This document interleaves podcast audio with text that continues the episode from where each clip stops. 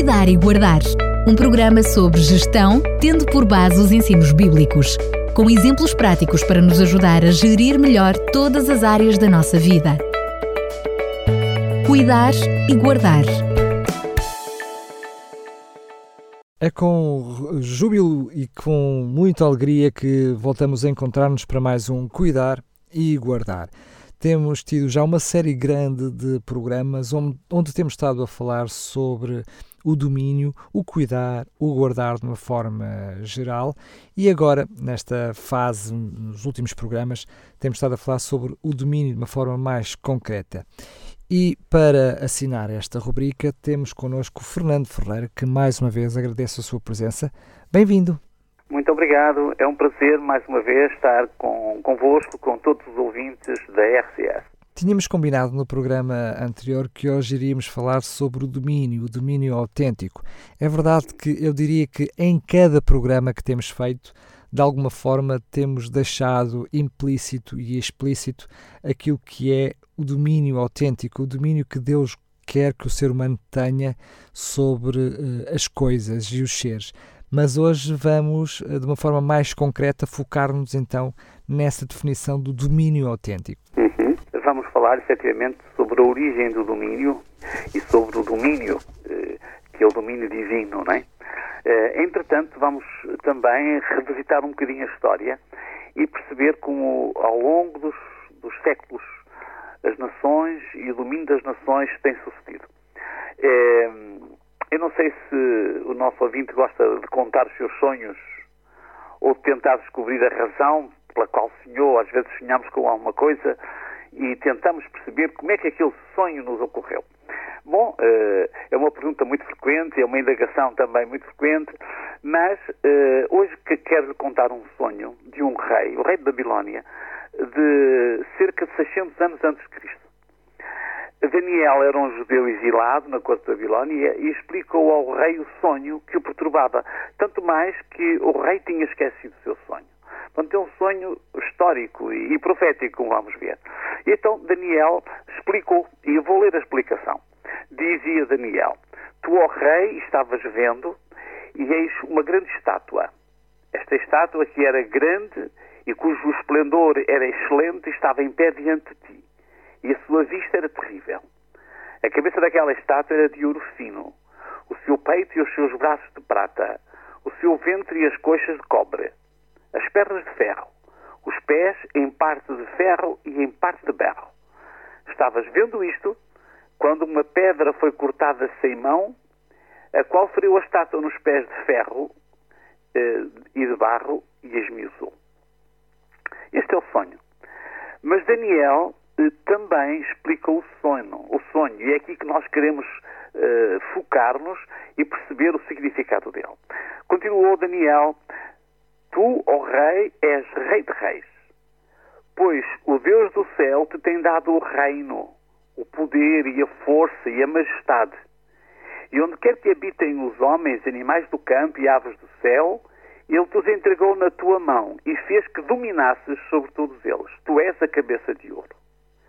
Depois de ti se levantará outro reino inferior ao teu. E um terceiro reino de metal, o qual terá domínio sobre toda a terra. E o quarto reino será forte como o ferro. Pois como o ferro esmiuça e quebra tudo, como o ferro quebra todas as coisas, ele esmiuçará e quebrantará. E quanto ao que viste dos pés e dos dedos em parte de, barro de oleiro e em parte de ferro, isso será um reino dividido. Contudo, haverá nele alguma coisa, alguma firmeza do ferro, pois que visto o ferro misturado com o barro e o lodo. E como os dedos dos pés eram em parte de ferro e em parte de barro, assim por uma parte o reino será forte e por outra será frágil. Este sonho e a sua interpretação está no livro de Daniel, capítulo 2. Podem lê-lo tranquilamente. Hoje, conhecendo a história, é fácil perceber esta, esta sequência esboçada neste sonho de há 2600 anos. Naquela altura, a cabeça de ouro representava Babilónia. Era o império dominante. O peito de prata representava o império da Medopérsia, que se lhe seguiria. As coxas de bronze representavam o domínio grego. As pernas de ferro representavam o Império Romano. Os pés e os dedos, em parte de ferro e em parte de barro, representavam a fragmentação do Império Romano nos reinos desta Europa dividida que hoje conhecemos. É interessantíssimo nós refletirmos sobre isto. Todos estes domínios foram vistos em sonho desde a cama do rei de Nabucodonosor, no seu palácio, cerca de 600 anos antes de Cristo. Como foi possível? Como é que era possível que Nabucodonosor tivesse este sonho e que Daniel tivesse esta explicação? Pois Daniel explicou exatamente o que aconteceu. Falou Daniel e disse: Seja bendito o nome de Deus para todo o sempre, porque dele é sabedoria, a força, ele muda os tempos e as horas, e ele remove reis e estabelece os reis. Ele dá sabedoria aos sábios e ciência aos entendidos. Aqui temos uh, a origem do domínio. Segundo esta, esta profecia uh, interpretada, explicada por Daniel, Deus tinha dado domínio ao rei de Babilónia, assim como deu domínio aos impérios que se seguiram. Aqui precisamos de montar o puzzle e vamos falar realmente sobre este domínio cósmico. No primeiro programa desta série, relembramos que na antropologia bíblica o homem foi criado para dominar. Referimos Gênesis 1, 28, que diz, e disse Deus, façamos o homem à nossa imagem, conforme a nossa semelhança, domínio sobre os peixes do mar, sobre os aves dos céus, sobre o gado, sobre toda a terra e sobre todo o réptil que se move sobre a terra. No segundo programa, discorremos sobre o domínio próprio. Destacamos um conceito bíblico esclarecedor que encontramos em Provérbios que diz: vale mais saber dominar-se a si mesmo do que conquistar uma cidade. No terceiro programa, discutimos a debilidade das criaturas que se ergueram como super-humanos ou até como deuses sobre as ditaduras que originaram e as suas quedas estrondosas. Referimos nessa altura o texto de Ezequiel, que dizia: Elevou-se o teu coração por causa da tua formosura, corrompeste a tua sabedoria por causa do teu resplendor. Por terra te lancei, diante dos reis te pus, para, para, para que olhem para ti. Aqui referia-se ao rei de Tiro e, simultaneamente, eh, referia-se à queda de Lúcifer. No quarto programa, refletimos sobre o domínio humano sobre a natureza. O homem estava destinado para cuidar do jardim, como diz o texto, para o guardar, o cultivar e cuidar. Descobrimos uma visão ecológica da vida que coloca o ser humano numa função primordial para cuidar. Neste que é o quinto programa, percebemos que, para além dos poderes dos grandes monarcas destes antigos impérios, que se erigeram e caíram, está uma mão que dá a liberdade e o domínio aos seres humanos, mas também lhes impõe limites. Uh, o texto que lemos em instantes, numa versão mais recente, uh, traduz assim: Tudo o que se passa neste mundo está sob o seu controle. Remove governantes dos seus lugares e põe outros no poder. Percebemos que Deus dá a vida e a liberdade aos homens. Responsabiliza-os pelas suas escolhas e pelas suas ações e limita-as.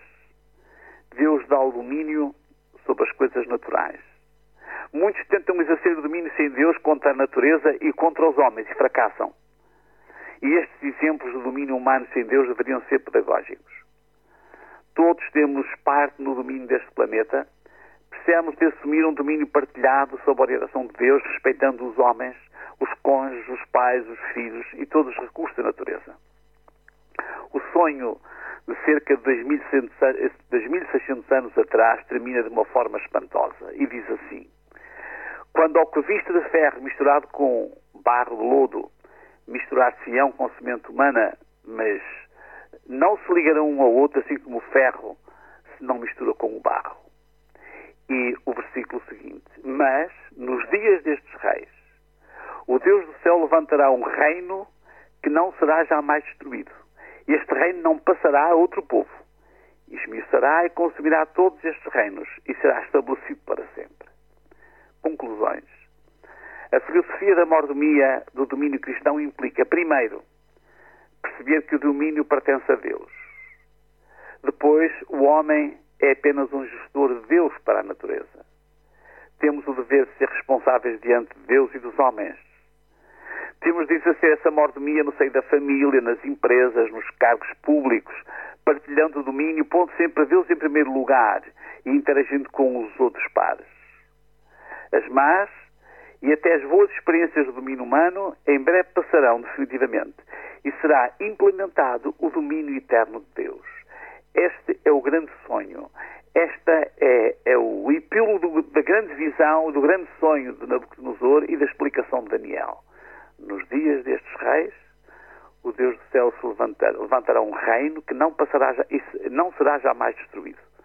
Este reino não passará a outro povo, esmiuçará e consumirá todos estes reinos e será estabelecido para sempre. Até lá, precisamos de perceber a importância de saber cuidar e guardar perceber a origem do domínio e perceber esta cadeia que liga os homens com Deus, mas que deve pôr sempre Deus em primeiro lugar. Muito bem, e agora só falta, para finalizarmos este programa, que nos possa dar uma dica daquilo que será o tema do próximo programa. Muito bem.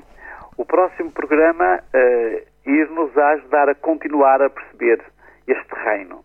Às vezes os homens fazem interpretações um pouco mais difíceis, um pouco complicadas, mas vamos falar sobre uma teoria que surge hoje no nosso mundo, que é o dominionismo, que pensam que o reino, esse reino anunciado é agora. Mas vamos analisar e ver e refletir sobre isso no próximo programa.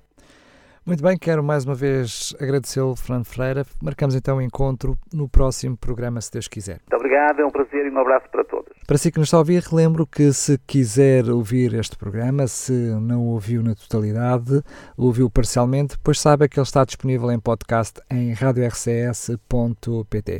Sendo assim, despeço-me, voltamos então a ver-nos no próximo programa, se Deus quiser.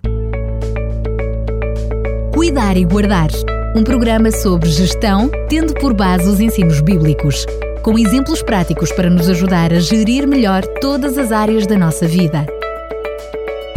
Cuidar e Guardar